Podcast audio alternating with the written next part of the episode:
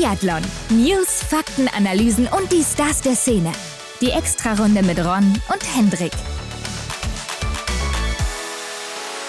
Herzlich willkommen zu einer neuen Extra-Runde, Hendrik. Wir sind zurück am Montag. Wie gewohnt mit einer neuen Gästin und mit weiteren Ergebnissen. Ja, bei uns funkelt es heute Bronze, Silber und Gold, ne? Aus Norwegen und Frankreich, auch aus Österreich. Da waren nämlich die Sommermeisterschaften. Aber bei unserer Gästin, du hast es gesagt, da funkelt es auch. Julia Kink ist zu Gast und die hat ja auch schon ein paar Medaillen in der Tasche. Ja, ein paar ist gut, ne? Bei ihren ersten Jugendweltmeisterschaften in diesem Jahr, Hendrik, da holt sie zweimal Gold und dreimal Silber aus fünf Rennen, Mhm. also in jedem Rennen abgeräumt. Und damit sicherlich ein Mädel für die Zukunft aus Deutschland. Bestimmt, ja. Aber wir sind ja auch mal wieder hier am Puls der Zeit, ne? Denn letzte Woche waren die deutschen Meisterschaften und da hat sie ja ordentlich auch für Eindruck gesorgt. Ja, also die Zukunft scheint schneller einzutreten, als wir gedacht haben. da zweimal die beste Laufzeit gesetzt, schneller als Franzi Preuß und KKG und dabei einmal auf dem Podest gelandet. Also das muss man erstmal schaffen und das alles, Hendrik, mit 19 Jahren. Wirklich brutal klingt das.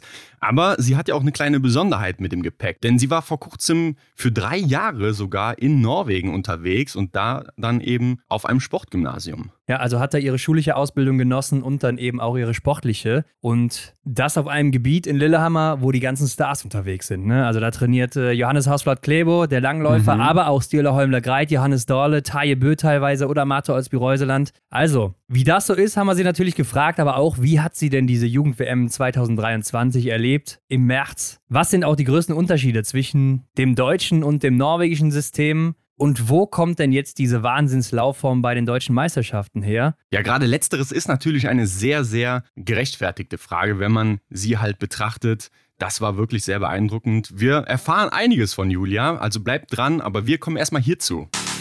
Frisch gewachst. Bevor wir auf die Ereignisse aus Frankreich, Norwegen und Österreich eingehen, Hendrik, eine negative Schlagzeile, die macht nämlich Dimitri Pridruschny. Der hat sich ja verletzt, das haben wir schon berichtet in den letzten Wochen, aber der verzichtet jetzt auch auf den Weltcup-Start in Östersund, denn, wenn wir uns nochmal zurückerinnern, der ist mit dem Rad gestürzt und hat sich dabei den Ellenbogen gebrochen, also das hört sich ja schon gar nicht gut an, musste sich dann einer OP unterziehen und jetzt ist er irgendwie zwei Monate in Reha und deshalb hat er jetzt gesagt, okay, mein Ziel, das ist die Europameisterschaft und die WM im nächsten Jahr, also in der kommenden Saison. Und deshalb lasse ich jetzt erstmal den Weltcup-Start weg. Er könnte da zwar am Start sein, aber er meint, das bringt ihm halt hinten raus nichts für sein Ziel. Und deshalb stellt er das erstmal hinten an. Ja, also das klingt vernünftig. Ne? Also wir hatten ja auch schon mal drüber spekuliert, ja, macht das überhaupt Sinn? Kommt er überhaupt in die Form und macht das dann auch Sinn, da überhaupt dann zu Beginn dabei zu sein? Ähm, wer weiß auch, ne, was er dann riskieren würde vielleicht, um jetzt da an diesem ersten Tag mit dabei zu sein. Wer weiß, was das für Auswirkungen hätte auf den weiteren Verlauf. Ne? Und ja, klar, wenn er da Ziele hat, die er erreichen möchte, die du genannt hast, ähm, dann ist es doch clever von ihm. Er hat es ja dieses Jahr in Oberhof schon gut hinbekommen. Da war er auch vorher verletzt und ist da richtig stark zurückgekommen. Und trainiert wohl aktuell auf einem Rad einfach oder auf einem Ergometer und kann den Arm wohl auch noch nicht voll belasten. Also ja, braucht wohl noch ein bisschen Zeit. Im Oktober soll er wieder in Form sein, in seiner alten Form. Aber bis zum Start will er sich noch ein bisschen Zeit lassen. Deshalb rückt er erst später in den Weltcup rein. Und damit können wir auch direkt schon überschwingen nach Österreich, Hendrik. Denn da Mhm. gab es jetzt einen Sprint und einen Einzel am Wochenende. Und das waren damit die offenen österreichischen Meisterschaften, was so viel bedeutet wie, da können noch andere Nationen mitmachen. Und so war jetzt auch Slowenien hier am Start oder auch Tuli Tomingas aus Estland zum Beispiel. Mhm. Also einige Namen, die man auch in diesem Sommer schon ein paar Mal gehört hat. Ganz genau. Und Simon Groß aus Deutschland habe ich auch auf der Liste entdeckt. Stimmt, ja? Der hat sich auch die Rennen gegönnt. Ja, liegt ja vielleicht auch ein bisschen nah, ne? Sein Vater ist ja Trainer in Slowenien, der Genau. wird dann vor Ort gewesen sein und er dann vielleicht auch irgendwie und ist ja auch, glaube ich, nicht so weit weg von Ruppolding, falls er da noch lebt. Keine Ahnung. Jedenfalls gewinnt den Sprint bei den Männern Felix Leitner vor Simon Eder und dann wird Dritter Jakob Fack. Ja, und das ist ja von den Namen her jetzt gar nicht mal so schlecht besetzt hier. Ja, und mich freut es auch, dass wir Felix mal wieder oben sehen. ne? Er hat ja einen schweren Winter und hier jetzt ähm, Platz 1 für ihn, sogar mit 20 Sekunden Vorsprung. Also das stimmt mich doch wieder positiv für Felix. Ja, und das bei selber Fehleranzahl wie Simon Eder und Jakob Fack. Klar, beide schon ein bisschen älter, ne? vielleicht auch nicht mehr so frisch auf den Ski, wie sie es mal waren. Aber trotzdem, das ist ja schon mal wieder ein kleines Ausrufezeichen, vor allen Dingen, nachdem Felix Leitner jetzt so ein paar Probleme hatte in den letzten zwei Jahren. Genau. Ja, dein angesprochener Simon Groß, der wird dann hier Siebter mit null Fehlern, hat dann schon über eine Minute Rückstand. Und bei den Damen, ja, wer hätte es gedacht, Lisa Hauser gewinnt den Sprint, Hendrik. Obwohl man muss sagen, Anna-Maria Lampic war dabei. Also so klar war das dann hier gar nicht. Und Anna Gandler ist natürlich auch noch am Start, darf man nicht vergessen. Und Anna-Maria Lampic wird dann Zweite, 15 Sekunden hinter Lisa Hauser, aber hat auch zwei Fehler mehr geschossen. Ja, das hätte auch dann anders ausgehen können für Lisa, dass die dann da auf dem zweiten rutscht. Aber ja, es war auch interessant zu sehen dann hier. Ne? Also der Vergleich mit Anna-Maria Lampic, die ja super laufstark ist, dass sie hier Zweite wird, auch mit drei Fehlern, ist eigentlich gar nicht so verwunderlich. Ja, aber Anna Gantler wird dann hier nur 13. Ja. Mit insgesamt drei Fehlern, also auch läuferisch noch nicht so in der Spur.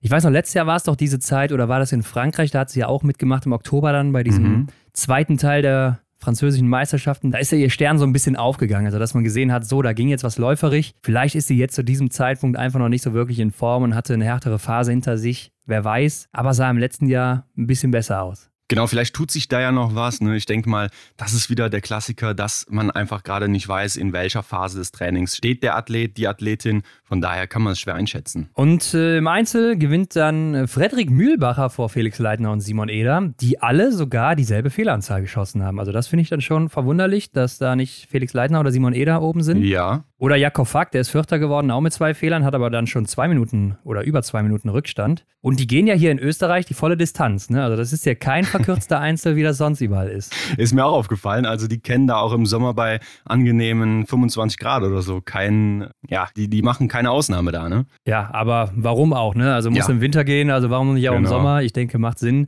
Damit ja auch eine Strafminute pro Fehler und dann ist aber Mühlbacher trotzdem noch 10 Sekunden vor Felix Leitner und 22 Sekunden vor Simon Eder. Also ja, damit den Titel geholt hier in Österreich. Mhm. Bei den Damen ist es dann diesmal Anna-Maria Lampic, aber mit sechs Schießfehlern. Jo, das ist schon hart, oder? Ja, also für die anderen aber eher, oder? Ja.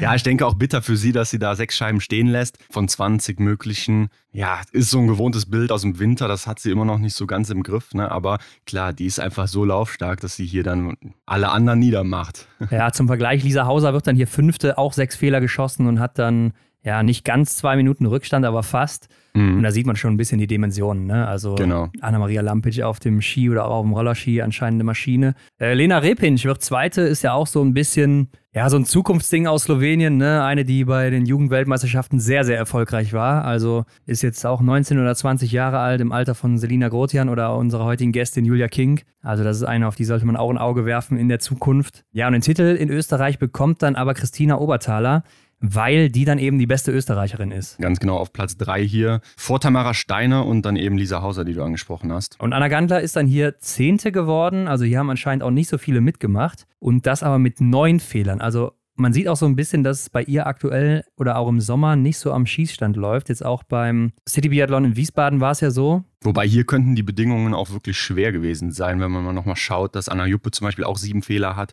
ja, oder andere hier auch nochmal mit sieben oder sechs Fehlern. Also es scheint ja schwierig gewesen zu sein, aber auch lustig, dass dann Christina Oberthaler dann mit null Fehlern durchkommt. Ja, das stimmt. Aber wie du schon sagst, man weiß ja nicht, zu welchem Zeitpunkt sie am Schießstand war. Vielleicht hatte sie dann mhm. ein bisschen Glück. Trotzdem, wenn man auch die, die Strafzeiten mal abzieht bei einer Gantler, sieht man auch, dass läuferig ein bisschen was fehlt nach vorne. Wer weiß eben, wo sie aktuell steht. Und damit gehen wir doch direkt mal weiter, Hendrik, nach Frankreich. Ja. Wo ja auch wirklich ein starkes Feld auf alle wartet. Ja, klar. Also gerade bei den Herren und auch bei den Damen eigentlich überall da, da, also waren schon die allerbesten dabei, muss man wirklich sagen. Ja, bei den Damen haben gefehlt äh, Chloé Chevalier und Caroline Colombo. Die sind mhm. beide nicht dabei. Ich glaube, Caroline Colombo ist noch nicht ganz fit, so habe ich das gelesen. Chloé Chevalier habe ich jetzt nichts zu mitbekommen, aber ist auf jeden Fall auch nicht hier geführt. Ja, und es gewinnt aber Lou Jean Monod am Ende mit drei Fehlern sogar vor Justine Brazers-Boucher, die zwei Fehler hat, also einen mhm. Fehler weniger sogar.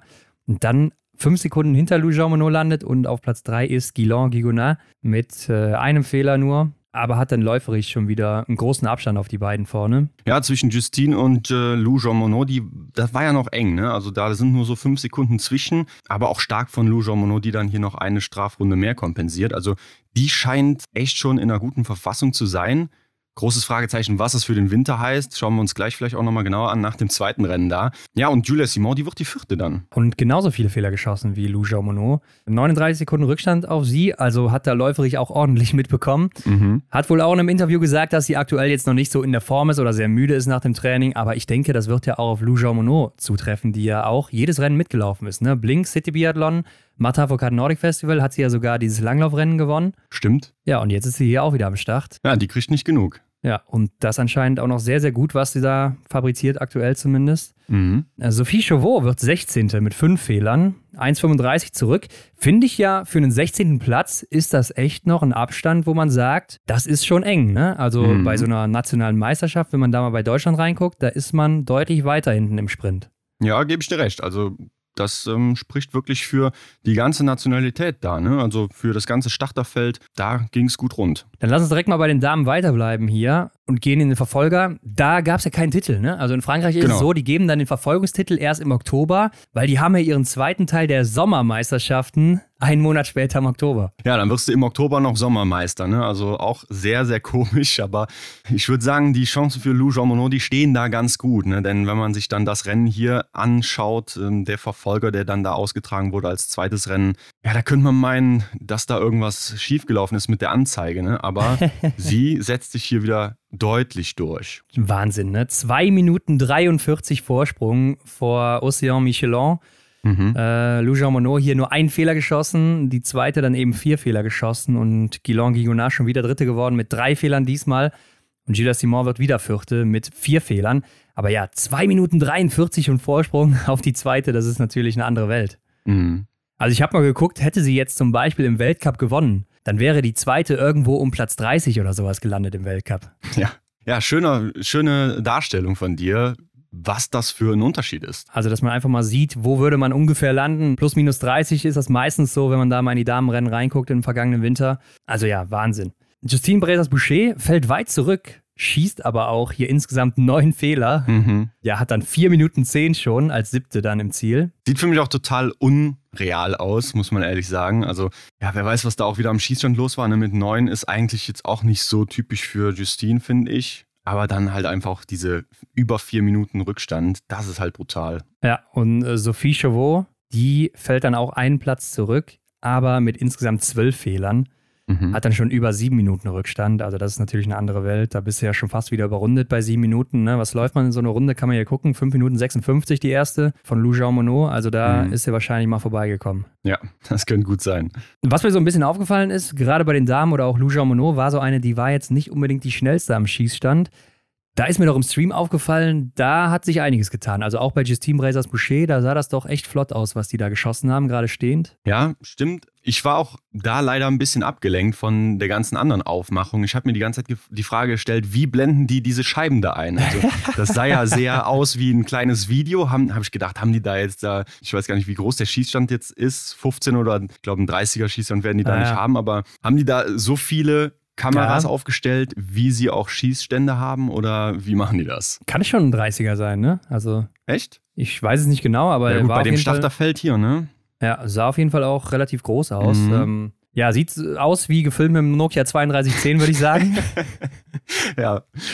Das stimmt schon. Aber ich meine, man kann es erkennen, ne? Und ich muss auch sagen, der Stream ist besser geworden. Also, wenn du dich mal an die alten zurückerinnerst, so, jetzt hatten die schon einige Kameras, viel abgedeckt und so. Man konnte schon einiges sehen. Klar, die Kameras sind jetzt auch nicht Top-Qualität und so, das siehst du alles. Aber ich finde, du kannst das Rennen schon ganz gut verfolgen. Gerade so ein Verfolger, den kannst du dir geben. Jetzt beim Sprint wird es mhm. schwierig, weil die haben ja keine Zeiten so wirklich. Mhm, richtig, da war es ein bisschen durcheinander. Da hat man schwer den Überblick behalten können. Aber ja, gebe ich dir recht. Also ich fand auch, da war eine Entwicklung zu sehen. Und ja, man hatte so den Eindruck, klar, wenn du so ein Martin Foucault Nordic Festival im Land hast, ne, da wo wirklich alles geboten wird, also das ist ja wirklich fast das Nonplusultra, da musst du dann auch irgendwie nachziehen. Ne? Und ich finde, die hatten das hier auch echt gut gemacht. Ne? Es gab ja auch ein paar Luftaufnahmen, so konnte man auch echt, wie du sagst, viele Teile der Strecke beobachten. Also kann man sich wirklich geben und ist wahrscheinlich auch eine Low-Budget-Produktion. Ne? Also mhm. Logisch, aber wie gesagt, es funktioniert. Also eine absolute Machtdemonstration hier von Louis Jean Monod an dem Wochenende. Bei den Männern sah es ein bisschen anders aus, aber hier ja auch ein starkes Starterfeld. Da gewinnt im Sprint Emilien Claude vor Emilien Jacquelin und dann kommt Eric Perrault. Dann kommt äh, Fillon Maillet und dann mhm. kommt Fabien Claude. Ja, und da muss man sagen, wirklich auch enge Abstände. Ne? Also bis Fabien Claude Platz 5, 30 Sekunden und dann ja Platz 2 bis 3, die sind auch nur drei Sekunden auseinander, von 19 bis 23 circa, also vier Sekunden auseinander so. Ja, enges Feld hier. Absolut, ja. Und Emilien Claude, der bleibt hier fehlerfrei. Das hat ihm natürlich dann auch den ersten Platz äh, beschert, ne? keine Frage. Denn Jacqueline hat hier einen Fehler geschossen, ja, den hätte er dann auch nicht halten können. Ja, denke ich auch. Da wäre dann drei, vier Sekunden wäre dahinter gewesen oder sowas. Mhm. Aber trotzdem ist ja auch nicht verkehrt. Ne? Also, wenn man mal guckt, wo er so im letzten Jahr oder so noch stand. Gut, vielleicht spielen ihm die Rollerski so ein bisschen mit rein, aber Emilian Claude ja auch einer, der muss das mal im Winter zeigen jetzt. Ne? Also ist ein Mhm. hochdekorierter Junior gewesen, der da viel abgeräumt hat. Aber danach kam bislang nicht so viel und ja, so langsam wird es Zeit, damit man seinen Platz da nicht verliert. Und ich glaube, das ist ja auch mal so ein bisschen das Ding dieser, dieser Junior-Rennen oder diese Junior-Falle, ne, wo sich vielleicht einige ein bisschen schneller entwickeln als andere. Die sind dann vielleicht auch schon früher zwei, drei Köpfe größer als der ein oder andere. Und dann sind die natürlich auch körperlich leistungsfähiger. Aber wenn die anderen dann nachziehen, mit 20, 21 oder so, und die bleiben dann stehen, die vorher früher entwickelt waren, ja, dann ziehen die anderen vorbei und bei denen kommt nichts mehr bei rum und dann, ja, bist du so ein hochdekorierter Junior und da kommt dann nichts mehr. Ne? Also hoffen wir mal, dass das mit ihm nicht so der Fall ist, aber er hat es ja hin und wieder auch schon mal bei den Senioren gezeigt oder im IBU Cup oder so. Bin ich mal gespannt, was, wir- was wir von ihm noch erwarten können im kommenden Winter. Ja, schließe ich mich an. Also wäre echt interessant, ob er sich dann da jetzt weiter festbeißen kann, ne? Oder ob er sich irgendwem geschlagen geben muss. Ne? Also ich denke da gerade an Eric Perrault oder so. Also könnte interessant werden. Oscar Lombardo, der wird ja noch Achter und Antonin Gigonat Neunter. Ja, Oscar Lombardo und äh, Emilion Claude sind ja auch die, die sich so ein bisschen mit Eric Perrault, glaube ich, auch noch um den letzten Platz dann im Team Ja. prügeln. Sverre Aspenes ist ja auch dabei. Ist ja total kurios, weil der hat ja zur selben Zeit in Norwegen die norwegischen Meisterschaften, wird hier Zehnter mit drei Fehlern. Ja, fand ich auch sehr, sehr witzig. Also er wurde dann auch als Franzose angezeigt im Stream. Ja, und gut. da habe ich gedacht, der, der, Name, der kommt dir doch bekannt vor. Und ja. da hast du keine französische Ver Verbindung zu. Und dann, ja, ist es mir dann eingeleuchtet. War wohl da irgendwie unterwegs im Training, kann man auch auf Instagram bei ihm sehen. Aber gut, beim Verfolger ist dann ein Mann wieder ganz oben. Den haben wir da schon länger nicht mehr gesehen, jetzt in diesem Sommer auch noch gar nicht. Canton Fiormaillet nämlich. Mit drei Fehlern gewinnt er hier das Rennen vor Emilien Jacquelin. War noch relativ knapp, ne? 16 Sekunden dahinter. Und dann kommt Fabien Claude, der hat schon über eine Minute Rückstand. Dann kommt Eric Perrault. Und dann kommt der Sieger vom Vortag, Emilien Claude. Der hat nämlich beim zweiten Schießen auch alle Scheiben stehen lassen. Ja, können wir ja schon fast meinen, dass da irgendwie Crossfire oder so unterwegs war. Weiß man nicht, hat man so nicht gesehen, aber es ist schon echt interessant, dass da plötzlich so eine große Lücke dann gerissen wird, ne? Von Platz 2 auf Platz 3. Ja, wobei Fabian Claude war noch richtig gut mit dabei, hat sich dann aber rausgeschossen beim letzten Mhm. Schießen mit vier Fehlern. Also er hätte echt noch um den Sieg mitkämpfen können. Aber ja, hinten raus haben alle noch so ein bisschen Federn gelassen. Fabian Claude hatte übrigens ein wahnsinns drittes Schießen, also das erste Stehenschießen von ihm. Kann man sich mal reinziehen, wer das nicht gesehen hat. Also Mhm. das ging, da ging die Post ab, sage ich dir, Hendrik. Ähm, übrigens auch bei den Männern, also hier Canton Fiammaillet, Emilien Jacquelin, die sind da volles Risiko gegangen in jedem Schießen. Ja, ich weiß gar nicht, wie ähm, hoch so ein Titel bei denen angerechnet wird. Wobei hier gibt es ja gar keinen Titel. Aber ich denke, auch untereinander will man sich da auch in so einem Rennen nichts schenken. Ja, ich glaube, gerade in so einem Rennen hast du ja einen ganz anderen Gedanken, dass du eher denkst, hier geht's um nichts und deshalb äh, gehe ich Ja. natürlich hier volles Risiko und zeig mal, was ich drauf habe. Mhm. Und äh, das hat man gesehen. Also da hat keiner 20 Sekunden geschossen oder so, ne? Mhm. Auf gar keinen Fall. Also das war der absolute Wahnsinn. Kann man sich mal geben, wer es nicht gesehen hat. Ja, Sverre Dale Aspenes, der wird dann hier siebter, Antonin Guillonard achter. Und wo landet Oscar Lombardo? 19. sogar. Boah, der hat aber auch neun Scheiben stehen lassen. Und ich weiß nicht, ob du es gesehen hast, Hendrik, aber da gab es ja auch tatsächlich auf Instagram dann immer mal wieder Videos vom französischen Verband, Mhm. wo die den Athleten auf der Strecke gefolgt sind. Ja, in der Story, ne? Das habe Ja. ich auch gesehen. Fand ich sehr cool, muss ich sagen. Und die Stories, die gingen tatsächlich auch ein bisschen länger. Habe ich mir schon gedacht, wie lang geht denn bitte eine so eine Story bei denen? Aber da konnte man schön sehen, wie jetzt Content mal jeder irgendwie sich ransaugt an den, der vor ihm war. Ja, oder auch Justine Bredas Boucher war es einmal. Mhm. Aber Ja. habe ich mich auch gefragt, wie machen die das denn? Ne? Also, die haben ja kein Motorrad gehabt. Ich habe auch mal Sound angemacht, weil sonst würdest du ja Motorengeräusch hören. Mhm. Und dann habe ich gedacht, vielleicht mit dem Rad oder sowas. Und ja, nachher habe ich es gesehen auf einer anderen Story, dass da jemand mit dem Rad daneben gefahren ist und die dann gefilmt hat. Also mit dem E-Bike wahrscheinlich. Ja, denke ich auch. Ich habe dann überlegt, ist es ein normales Rad oder wird es wahrscheinlich ein E-Bike sein? Wahrscheinlich zweiteres. Ja, aber kann man sich ja vielleicht mal abgucken an andere Verbände. War auf jeden Fall eine coole Einstellung, also kann man machen. Ja, gehen wir rüber nach Norwegen, ne? Denn da hat ja ein Mann sein Comeback gegeben. Den haben wir lange nicht gesehen, noch gar nicht in diesem Sommer. Jo, Johannes Bö, meinst du natürlich? Und der gewinnt direkt mal hier den Sprint mit null Fehlern. Ja, sehr, sehr ungewöhnlich. Vielleicht waren es, ja, wenn man im Sommer die ganze Sache betrachtet, dann ist es doch wirklich sehr ungewöhnlich, dass Johannes Dingsbö hier, ja, so abräumt. Allerdings sieht man auch, dass er läuferig noch nicht so ganz in der Spur ist. Also Endres Strömsheim, der wird jetzt Zweiter mit einem Fehler und hat nur sieben Sekunden Rückstand. Also der hätte ihn natürlich mit einem Fehler locker fertig gemacht. Mhm. Und Johannes Dolle, Chefdal, so heißt er ja jetzt, der ist auch mit zehn Treffern dann Dritter geworden. Auch ungewöhnlich, ne? Also Johannes ja. der hatte auch vorher noch so eine Story gemacht aus dem Auto, wo er mit Wettle und Johannes Dolle dahin gefahren ist. Mhm. Und dann hat er geschrieben, hier unser Sieger von heute und meinte natürlich Wettle und hinten hat er Dolle gezeigt und der wird heute 25. ja, lag er bei beiden falsch, ne? Hätte er besser die Sache umgedreht, dann wäre es ja näher gewesen, denn Wettle Christiansen wird hier nur Elfter. Ja, das Verrückte dabei ist natürlich, dass er alles getroffen hat und dann Elfter wird mit einer mhm. Minute 15 Rückstand. Das sieht man selten, gerade im Sommer. Aber ich habe auch über Wettle gelesen, der geht ja einen neuen Ansatz diesen Sommer. Mhm. Der ist jetzt ein bisschen schwerer unterwegs. Ne? Also der hat sich ein bisschen was angefressen mhm. und will dann Richtung Winter dieses Gewicht wieder verlieren und trainiert dann jetzt eben ein bisschen schwerer und hofft dann natürlich, dass er das im Winter, wenn er ein bisschen leichter wieder ist, ja, sich das auszahlt. Ne? Dass er merkt, dass er jetzt irgendwie lockerer über die Strecken laufen kann und dadurch ja. vielleicht auch das über eine gesamte Saison mal durchhalten kann, so seine Form. Ja, ist ein interessanter Ansatz, finde ich. Macht ja auch irgendwo Sinn, wenn man das aus anderen Bereichen vergleicht. Ja, auf jeden Fall. Nur denke ich mir dabei auch immer, wenn man so eine Diät macht, muss man auch bedenken, da fehlt dem Körper ja was. Also du nimmst dem auch Reserven dann weg und dann könnte es natürlich sein, dass du zu Saisonbeginn noch nicht so wieder voll im Saft bist, ne? weil du mhm. erstmal mehr verbrauchst, als du zu dir nimmst. Mhm. Und du bist sowieso schon als Ausdauerathlet relativ schlank immer. Also könnte das natürlich auch gerade zu Beginn der Saison so ein Ding sein, wo er vielleicht noch nicht so ganz den Speed drauf hat. Ja, könnte dann auch wieder in die Richtung gehen, dass dann sowas auch Stress für den Körper ist, zusätzlicher Stress. Kommt auch dazu, und klar. Dass man dann eben einfach, ja, hier und da ein paar Abstriche machen muss. Also bin ich gespannt, wie das funktionieren wird oder ob es funktionieren wird. Jedenfalls wird Tajebö auch nur Zehnter mit einem Fehler. Eine Minute fünf Rückstand, macht ihn Öldal vor ihm auch ein Fehler geschossen.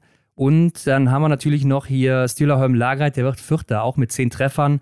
43 Sekunden Rückstand, also der ist auch läuferisch nicht so in Form aktuell, beziehungsweise vielleicht auch sehr müde vom Training. Ja, das fand ich auch sehr komisch, weil als wir ihn in Wiesbaden gesehen haben, da habe ich schon gedacht, jo, so sehe ich das gerne und wenn ich jetzt hier das Bild sehe, die Ergebnisliste, dann passt das nicht ganz zusammen. Definitiv so. Äh, lass uns mal auf den Massenstart der Männer gucken. Das war dann am Sonntag soweit. Den gewinnt dann auch ein Bö, aber diesmal Taje. Mhm. Also schlägt dann einen Tag später zurück.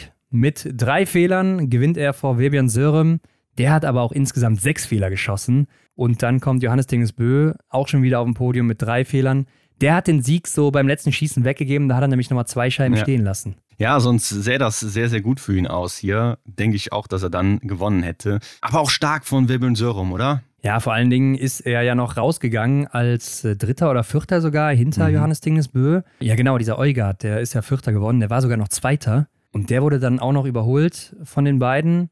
Ja, und Sörum, ähm, der hat Power, ne? Also der hat auch ja. Bock, das merkt man schon den ganzen Sommer, auch beim Blink und so. Aber es war, ich, man konnte es ja leider nicht sehen. Es gab ja keinen Stream hier in mhm. Norwegen, mhm. aber ich habe den Live-Ticker verfolgt. Und Johannes Dingesbö und Stühleholm Greit, die kamen zusammen zum letzten Schießen mit circa 30 Sekunden Vorsprung. Ja, und äh, wie gesagt, Johannes schießt zwei vorbei, Stühler schießt drei mhm. vorbei. Der hatte bis dahin alles getroffen und wird dann am Ende noch Sechster, also sehr bitter. Aber das hätte ich gerne gesehen zum Abschluss. Ja, klar.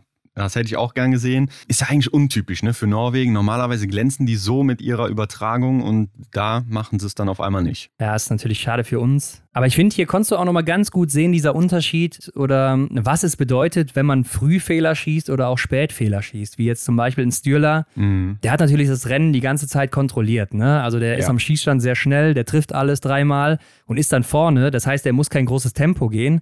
Und jetzt zum Vergleich, so ein Verbion Sörem, der schießt 1-1-2 in den ersten drei Schießen und mhm. hat dann natürlich dementsprechend drei, vier Runden oder zwei, drei Runden jeweils, wo er das wieder rauslaufen kann. Also der hat ja ein ganz anderes Rennen und man kann nicht nachher nur drauf gucken und sagen, okay, der hat sechs Fehler geschossen, der hat drei Fehler geschossen. Wieso ist der denn vor dem? Also man muss auch ein bisschen gucken, wie ist das Rennen verlaufen. Ne? Klar, und dann hast du dann auch während des Rennens vielleicht dann ein gutes Zugpferd, mit dem du ja. dann einfach wieder Meter gut machen kannst, wo es dann auch vielleicht ein bisschen leichter ist. Und hinten raus fehlt dir halt einfach die Kilometer, um das Ganze wieder gut zu machen. Ne? Ja, und umgekehrt, wenn du vorne alleine bist, dann ist es schwieriger, weil du die ganze Zeit den Pace machst und dann ja. Ja. Ist das immer schwierig am Ende zu sagen, hey, wie kann das denn sein, dass der so weit vorne ist mit sechs Fehlern und der so weit hinten mit drei?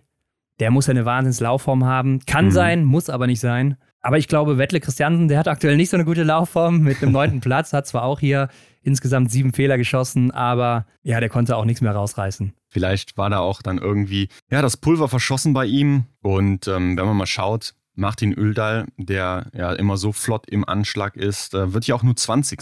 Hat auch einige Scheiben stehen gelassen. Endes Römsheim ist noch 13. hier mit neun Fehlern. Mhm. Und Philipp Wild Andersen, auch lange nichts mehr von gehört, nichts von gesehen, eben gar nicht drüber Stimmt. gesprochen. Der mhm. ist hier sechs, äh, mit sechs Fehlern 16. 2 Minuten 52 Rückstand. Aber von dem hat man ja generell noch nie so viel im Sommer gesehen. Stimmt. Wenn wir jetzt hier so über diese ganze Thematik in Norwegen drüber schauen, da kitzelt es ja eigentlich schon wieder, wer dann da diesen, diesen einen Platz vielleicht bekommt, ne, diese Chance bekommt. Wer kann das sein? Endres Strömsheim, Webeln Sörum jetzt, ne? Sehr, sehr hoher Favorit wahrscheinlich gerade. Was ist mit den Andersens, beziehungsweise mit dem einen? Es gibt ja nur noch einen in dem Sinne. Martin Öldal. Also da gibt es wirklich viele Leute, ne? Ist jetzt auch nichts Neues, aber. Ja, die Entscheidung werden wir wahrscheinlich dann in Schuschön sehen. Mhm. Äh, Johannes Dollar übrigens noch 22. geworden, ne? Also vielleicht hat Johannes sich da vertan mit seiner Story um einen Tag. ja. Ich weiß gar nicht, ob die nicht schon alle gesetzt sind. Also Tajebö, mhm. Johannes Tingesbö, Stjola Holm Lagreit, Wettle Christiansen, Johannes Dorle und dann eben Philipp Andersen. Da mhm. hast du mhm. deine sechs Leute ja schon. Ja, ja. Mhm, okay. Und Sievert Backen ist ja eigentlich der siebte Mann, aber der ist ja auch wieder nicht gestartet. Also denke ich auch nicht, dass der eine Chance bekommen wird. Aber wer dann, dann mal der erste Mann ist, der getauscht wird oder der mal rein darf, ne, ich denke, ja, das wird spannend. Ja, also der muss sich nicht verstecken, ganz klar. Bei den Damen, Hendrik, da ist eine Frau ganz oben, die ist eigentlich auch fast immer im Sommer oben mit dabei. Caroline Offigstadt Knotten. Und die ist sogar einen Tag vorher noch gestürzt im Sprint oder einen Tag vor dem Sprint gestürzt ähm, auf Rollski hat sich wohl überschlagen und ist im Graben gelandet. Man konnte es auch auf den Bildern sehen bei ihr auf Instagram. Ja. Sind die Knie so ein bisschen getaped, aber soll jetzt wohl nichts Größeres sein. Trotzdem stand der Einsatz auf der Kippe und dann gewinnt sie einfach mal hier mhm. auch wieder mit zehn Treffern. Ja, ich denke, an dem Tag, wo es passiert, kannst du nie genau wissen, ob du dann am nächsten Tag äh, am Start stehst. Aber so wild kann es wirklich nicht gewesen sein, ne? wenn die so souverän hier äh, die Show abzieht. Ja, zweite wird Marit Ichol Shogan oder Skogan, ich mhm. weiß nicht, wie mhm. man es ausspricht, auch zehn Treffer gesetzt, hat aber schon fast 30 Sekunden Rückstand. Ja. Also ja, Knotten auch wieder. Auf Rollerski ist sie einfach eine Macht, muss man so mhm. sagen. Jenny Enort wird dritte mit zwei Fehlern, 41 Sekunden Rückstand. Wen haben wir noch hier dabei? Ähm, Marte Kraxat Johansen ist also eine, wo du meinst, die könnte vielleicht jetzt in diesem Winter mal kommen, ne? Ja. Fünfte geworden mit einem Fehler, fast eine Minute schon Rückstand. Äh, Juni Arnekleif siebte, auch ein Fehler, aber schon 1,22. Also ja, da sieht man schon, die Abstände werden größer. Das sah bei den Männern noch ganz anders aus. Leider ja. Ragnhild Fem Steinewig, die wird Elfte. Die hat man ja auch das ein oder andere Mal schon mal gelesen oder auch gesehen. Die hat hier fast zwei Minuten Rückstand mit zwei Fehlern. Ja, die norwegischen Damen, die machen mir ein bisschen Sorgen. Ja, gut. Fem Steinewig werden wir wahrscheinlich auch im Weltcup wieder sehen. Da bin ich mir mhm. ziemlich sicher. Äh, Ingrid Landmark-Tandrevold war nicht dabei und auch Idalien nicht. Die hat wohl Rückenprobleme und verzichtet ja. deshalb aktuell noch erstmal. Kalkenberg aber auch hier Zwölfte geworden, nur mit vier Fehlern. Also bei der läuft es auch nicht so wirklich. Ja, muss man mal gucken. Ne? Auf der anderen Seite hast du auch eine Kirke Ide dann, die ist hier, wo ist sie denn? Aber Henrik, ich weiß auch nicht, ich bin ein bisschen irritiert, weil wir haben es ja auf Instagram gebracht, das Ergebnis. Ja. Und da hatten wir Maren Kirke-Ide auf Platz 2 mit 26 Sekunden Rückstand und jetzt ist sie hier nicht mehr drin plötzlich. Ja, sie ist auch komplett raus. Ne? Also könnte auch sein, dass sie nochmal unten irgendwie anders aufgelistet ist mit einer Option, aber sie ist ja gar nicht mehr drin. Also das finde ich jetzt auch echt seltsam. Weil sie wäre jetzt eine gewesen, wo ich gesagt hätte, okay, die ist vorne mit dabei, also so viele Sorgen muss man sich nicht machen, die kommt nach, ist ja auch noch sehr, sehr jung. Du hast recht, ich habe hier ein Bild gemacht von den Namen. Ähm, sie stand hier tatsächlich auf zwei und es kommt ja nicht von ungefähr, dass wir sie ja da mit in der Liste auf Instagram haben. Ach, ich weiß warum, Hendrik. Sie wurde natürlich in der Juniorenklasse geführt. Na.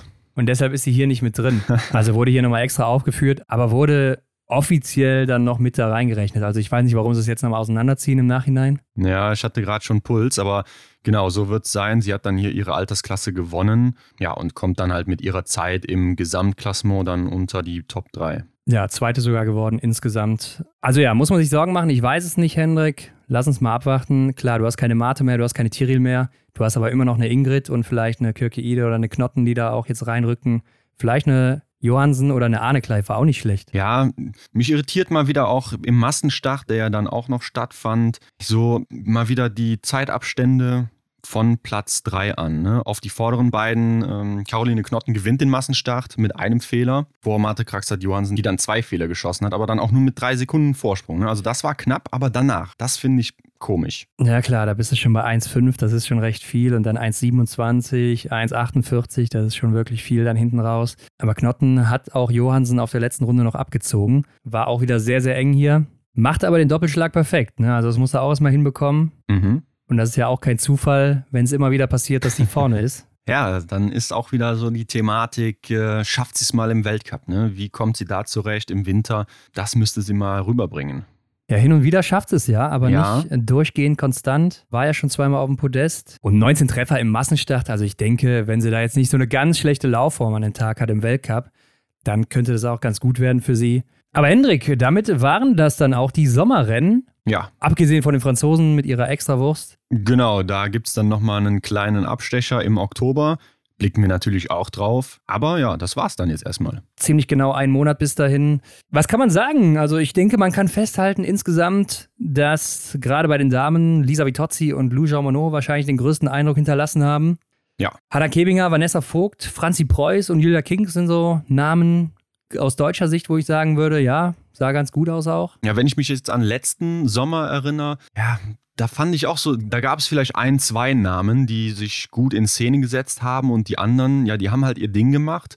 Und jetzt kommt es mir stärker vor. Also, dass da eine Handvoll mehr Leute gibt, die ja den Finger gehoben haben, dass sie bereit sind, dass sie jetzt schon eine gute Form haben oder dass sie halt einfach vielleicht sogar ein neues Level erreicht haben. Schauen wir mal, wie sie es dann in den Winter bekommen. Ja, und bei den Männern, ich denke, da muss man über die Norweger reden mit Stila Holm Johannes Dingesbö, Wettle Schauster mhm. Christiansen, Taje Bö, vielleicht auch über einen Jacqueline, der auch vorne immer mal mit dabei war. Sicherlich auch über einen Benedikt Doll, ne, der zweifacher deutscher Meister geworden ist, oder Philipp Navrat, der jetzt auch mhm. richtig stark war, auch läuferig. Und dann jetzt auch ein Kanton Fiormaillet, wo ich vorher noch so gedacht habe, hm, weiß nicht, sah jetzt nicht so gut aus, aber jetzt mhm. am letzten Tag der französischen Meisterschaften gewinnt er dann doch wieder. Und die Schweden waren ja so ein bisschen eigen unterwegs. Ne? Also die zeigen ja. sich selten, jetzt außer Martin Ponzile Oma und Hanna Oeberg einmal da in, in Wiesbaden. Mhm. Sind die ansonsten ja komplett abgeschirmt von allen, weil die nirgendwo mitmachen.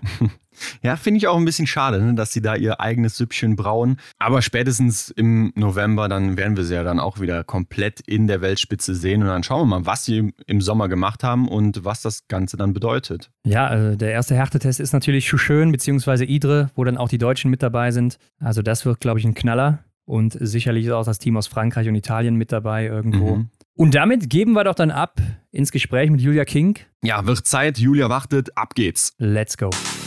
Auf die Runde. Heute bei uns zu Gast Julia King. Hallo, willkommen. Freut mich hier sein zu dürfen. Hi. Julia, du hast uns erzählt, du hast gerade trainingsfrei und dann denkst du dir einfach, komm, ich fahre mal Kitesurfen oder wie ist das? Ja, genau. Wir haben gestern einen Flug nach Ägypten gebucht. Jetzt bin ich eben bis Montag zum Kitesurfen in Ägypten. Okay, das klingt ja alles sehr, sehr spontan, aber äh, was du dir vielleicht ein bisschen länger überlegt hast, wie kommst du überhaupt zum Kitesurfen? Also, dass du das machst, kommt ja wahrscheinlich jetzt nicht so spontan, oder? Nee, also das ist so, dass mein Papa hat mit dem Kitesurfen angefangen. Irgendwie hat mich das dann auch voll gejuckt und dann mit äh, 15, 16 Jahren waren wir dann in Tarifa und dann habe ich auch so den den Kurs eben gemacht und seitdem kitet die ganze Familie eben und ja, genau. okay, cool. Das ist das mit dem Drachen und dem Board, was man dann unter den Füßen hat, oder? Ganz genau. Ja, und ich glaube, wir sind halt einfach nicht so die Familie, die dann irgendwie in den Urlaub fährt und dann nur auf der Liege liegt. Und deswegen haben okay. wir uns dann eben einen Wassersport gesucht und seitdem machen wir das alles zusammen. Und Dienstag geht es direkt weiter mit dem Biathlon-Training? Ja, genau. mit Intervallen. Bergintervalle. Sehr gut, sehr gut, ja. Perfekt. Ja. Ja, wo wir schon beim Thema wären. Ne? Wir wollen natürlich heute über Biathlon sprechen mit dir, über deine Erlebnisse in der letzten Zeit. Aber lass uns erstmal klären, wie bist denn du überhaupt damals zum Biathlon gekommen? Wie hat alles angefangen? Ja, also zuerst habe ich eben mit dem Langlauf angefangen mit fünf Jahren. Dann im Alter von elf Jahren meinte meine Langlauftrainerin so zu mir, ja, Julia, willst du nicht mal Biathlon ausprobieren? Und dann gab es so ein Schnuppertraining in Ruppolding, das hieß Shooting Star, glaube ich. Und dann habe ich da das eben ausprobiert und das hat mir eigentlich sofort voll gut getaugt. Und meine beste Freundin hat dann auch mit Biathlon angefangen. Und so hat sich das dann so ein bisschen entwickelt und dann habe ich halt am Anfang Langlauf und Biathlon gemacht und irgendwie liefen die ersten Biathlon-Wettkämpfe für mich auch nicht so, weil das Schießen war nicht so meins. Und da habe ich schon immer ziemlich aufs, auf Biathlon geschimpft und war immer der Meinung, nee, ich mache jetzt doch wieder Langlauf. Aber irgendwie bin ich doch dabei geblieben und ja, genau. Okay, interessant. Die war so ein Schnupperkurs also. Aber deine Freundin ist die noch dabei? Nee, die hat dann leider aufgehört. Ja. Ah, okay, schade, schade. Aber wann hast du denn gemerkt, so du willst das Ganze jetzt auch mal professionell machen? Boah, das habe ich dann eigentlich relativ früh gemerkt. Also ich wollte schon seit der, seit ich in der fünften Klasse bin, wollte ich dann schon immer aufs COD in, in Berchtesgaden. Das war so mein größter Traum. Ja, genau, dann bin ich eben in der neunten im Halbjahr, bin ich dann aufs äh, COD in Berchtesgaden gewechselt. Das ist so ein Sportinternat. Dann ging es eben in der, also zur 11. nach Norwegen. Ja, da kommen wir natürlich nachher auch noch drauf zu sprechen. Also, es ist ja auch noch gar nicht so lange her, dass du zum ersten Mal international gestartet bist. Ne? Das war ja im letzten Jahr, im März 2022, bei diesen European Youth Olympic Festivals in Vuokatti, also in Finnland. Wie standst du denn da so beim internationalen Debüt um deine Aufregung? Boah, also vor dem ersten Wettkampf war ich schon ein bisschen aufgeregt, aber eigentlich bin ich nicht mehr so mega aufgeregt vor Wettkämpfen. Ich weiß auch nicht, das hat sich irgendwann so eingependelt, weil früher war ich extremst nervös. Also da war mir so schlecht und ich wollte eigentlich einfach nur noch nach Hause. ähm, und ja, genau, jetzt mittlerweile bin ich da viel gelassener und freue mich dann voll auf die Wettkämpfe. Also du bist dann im Biathlon eingestiegen international. Wann kam denn so für dich die Entscheidung, dass du ja alles auf Biathlon setzt und nicht vielleicht doch noch so im Langlauf unterwegs bist? Oder ist das jetzt noch so? Ja, also dass ich so wirklich alles auf Biathlon setze. Ich glaube, das kam dann erst mit Norwegen. Davor war mhm. ich schon immer so ein bisschen, ja, okay, vielleicht doch Langlauf. Und gerade wenn irgendwie, gerade wenn ich wieder richtig schlecht geschossen habe, dann war es doch, keine Ahnung, wieder so ein bisschen im Kopf. Aber weil ich einfach eher der Läufertyp bin. Aber Biathlon mhm. ist halt dann doch einfach viel spannender als Langlauf und ja. Ist so. Ja, ja gut da gesagt. sagst du das, genau. Dann lass uns mal in deine vergangene Saison eintauchen. Ähm, hier bist du ja zum ersten Mal dann im Junior Cup gestartet. Wann wusstest du denn, dass du hier dabei sein wirst? Ja, also das war so, dass eigentlich hätte ich das Quali-Rennen in Obertiljach gar nicht laufen sollen. Und ja, dann war das aber so, dass, dass es hieß, dass zur Junior-WM nur zwei Personen äh, mitgenommen werden, also zur Jugend-WM. Und ich wollte aber unbedingt nochmal irgendwas Internationales laufen und habe mich da eigentlich auch ziemlich fit gefühlt zu dem Zeitpunkt. Ja, dann habe ich eben meinen, meinen Trainer, Andi, also ich habe im Sommer dann schon wieder ab und zu eben in der Gruppe mittrainiert, habe ich dann angerufen und habe gemeint, dass ich da unbedingt laufen will. Und dann war da auch einverstanden und ja genau, dann bin ich eben relativ, ich glaube, weiß nicht, eine Woche vorher, glaube ich, haben wir einen Flug gebucht. Bin dann relativ spontan eben da die Quali mitgelaufen. Ja, die Quali verlief dann wirklich top, also viel besser als erwartet und dann habe ich mich da so, ja, reingelaufen. Also würdest du sagen, so du bist vom Start her richtig gut in den Winter reingekommen? Ja, doch, würde ich schon so sagen. Also die, die ersten Junior Cups oder die Junior Cups generell fielen mir ein bisschen schwer irgendwie. Da hatte ich immer ein paar Probleme mit dem Schießen ja, genau, aber sonst war ich eigentlich schon, schon relativ früh in guter Form, würde ich sagen, läuferisch. Ja, wie du schon sagst, ne, du hast so Ergebnisse um die Top 20 rum, würde ich jetzt mal sagen, was vor allem eben am Schießen lag. Aber aus welchen Gründen hast du die Scheiben da zu Beginn nicht getroffen? Das ist eine gute Frage, ja. das man nicht wüsste. Ja. Ähm, nee, also mir fällt das halt, oder ja, also mir fällt es super schwer, irgendwie so switchen zu können, von, weil ich eben eher der Lauf Läufertyp bin, von diesem, ja, ich muss und ähm, von dem Pushen und dann eben in das ganz Ruhige zum Switchen, das ist echt schwer. Aber ich habe wirklich auch viel dann an meinem Schießen gearbeitet und jetzt gerade seit der Junior WM hat sich eigentlich echt stabilisiert und verbessert. Ja, das stimmt auf jeden Fall. Ähm, aber ist das schon immer so deine Baustelle gewesen, auch das Schießen? Ja, schon immer. eben eigentlich seit äh, Schüleralter. Da hatten wir auch immer so im Sommer so einen RWS-Cup, fällt mir gerade ein. Und ich habe das so gehasst. Also ich wurde da wirklich immer Vorvorletzte und dann am nächsten Tag war klassisch Verfolger mit dem Zeitabstand und das, das hat mir dann aber richtig getaugt von ganz hinten irgendwie. genau, das war dann immer super cool am Ende, aber ja, das RWS-Schießen, das war nie meins. Und was macht das so mit dir, wenn du ja dann über mehrere Rennen hinweg ja diese guten Ergebnisse am Schießstand weggibst? Ja, irgendwie, also ich bin jemand, ich kann das relativ gut mit Niederlagen mittlerweile umgehen, würde ich sagen. Also kann sowas relativ schnell abhaken und also es war dann halt einfach so und ich kann ja nicht mehr machen, wie es beim nächsten Mal besser zu machen oder versuchen besser zu machen. Und ja, genau das war es eigentlich dann auch, was ich gemacht habe. Ich habe halt einfach ständig dran gearbeitet und versucht mir irgendwie einfach mich mehr auf mich zu konzentrieren, weil ich auch einfach Probleme damit hatte mit, mit dem Stadionsprecher, wenn der dann sagte, ja, Julia mhm. King und jetzt, keine Ahnung, die, die Nummer davor hat so und so viele Treffer geschossen und so. Das hat mich halt immer voll durcheinander gebracht und das musste ich halt lernen, damit umzugehen. Mhm. Ja, jetzt kannst du natürlich denken, wir wollen natürlich wissen, wie hast du das dann geschafft? Ja, zum einen äh, glaube ich, dass mich echt das Massenstarttraining vom, vom Andi weitergebracht hat. Also wir haben super oft einfach so Massenstarts gemacht mit äh, normaler Intensität, aber halt dann, ähm, dass wir alle, dass die ganze Gruppe zusammen geschossen hat. Im Winter war das dann so, dass die letzte Person immer Matten aufräumen musste. Und das war immer ich. und das war schon ein bisschen frustrierend, aber im Endeffekt glaube ich wirklich, dass mich das weitergebracht hat, weil da, da trainierst du halt einfach genau das, dass um dich herum die ganzen, ja, die Scheiben fallen und ähm, man selber aber bei sich bleiben muss. Ja, dann habe ich im Frühjahr relativ viel Grundlagenschießen gemacht und war eigentlich so das, würde ich sagen. Ich denke, mit dem Andi meinst du auch Andi Börnbacher die ganze Zeit, ne? Ja, genau. Ja, genau. Okay.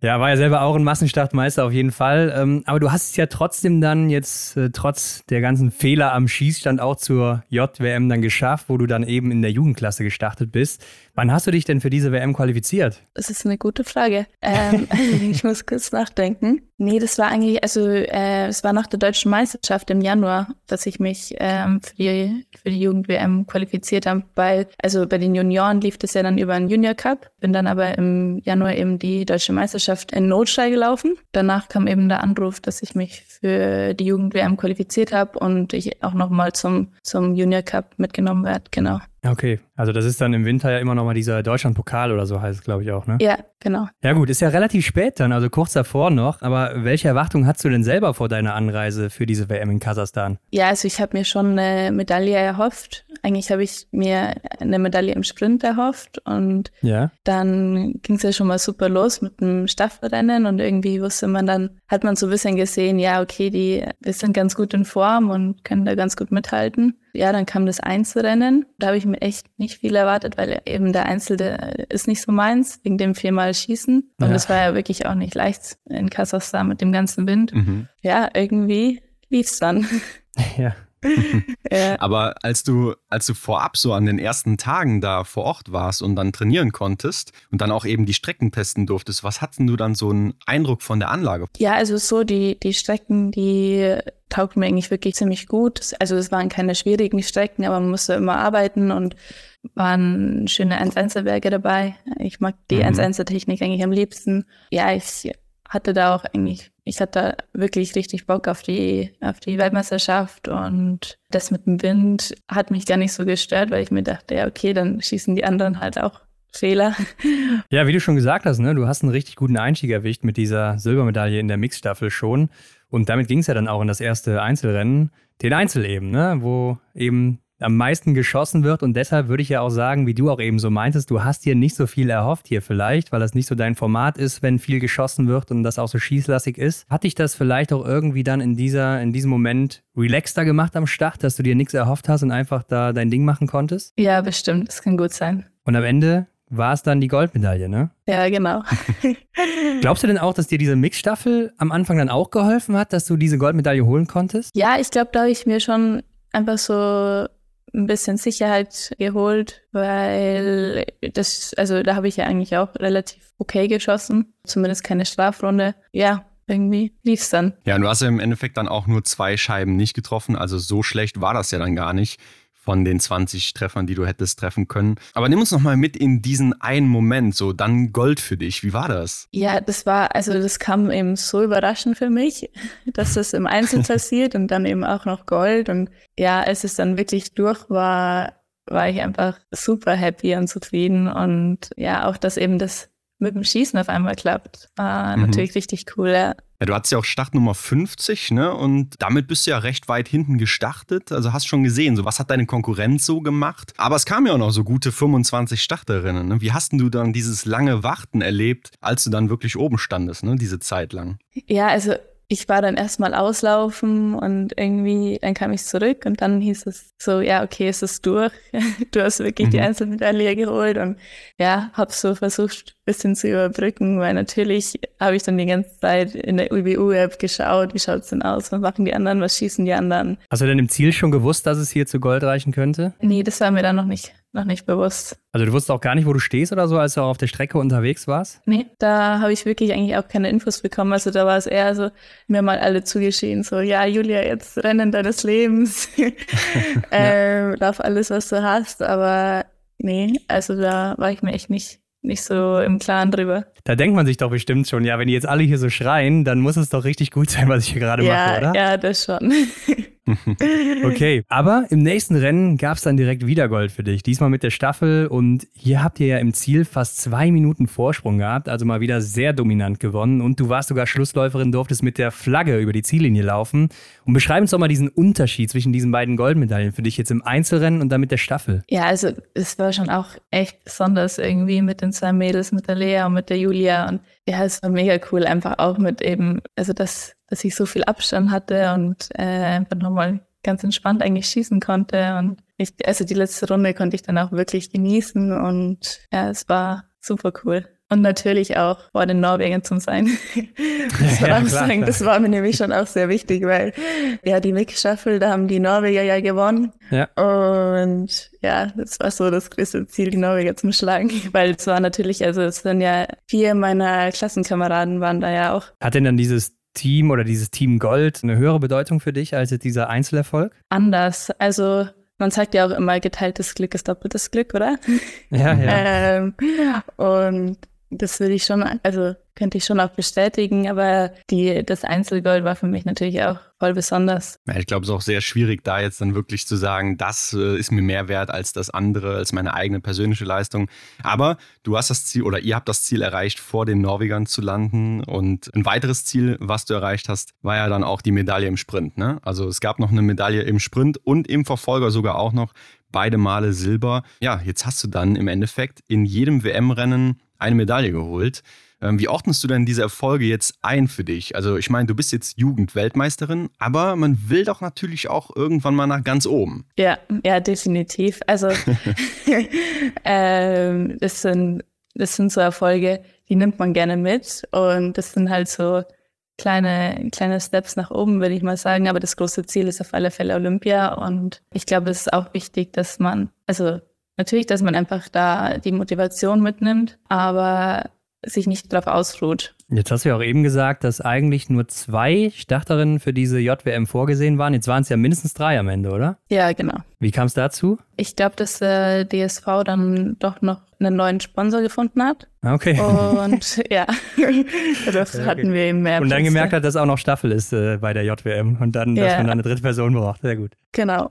Ja, uns ist aber auch aufgefallen, dass deine Laufzeiten erst bei der JWM so richtig konstant stark waren. Ne? Du warst jetzt hier immer die zweit- oder drittschnellste Läuferin in Kasachstan. Warum hat das denn ausgerechnet hier so perfekt funktioniert? Ja, das stimmt, aber ich bin da ja auch in der Juniorenklasse gelaufen. Ah, okay. Du meinst, weil die alle älter waren? Mhm. Ja, ich glaube schon.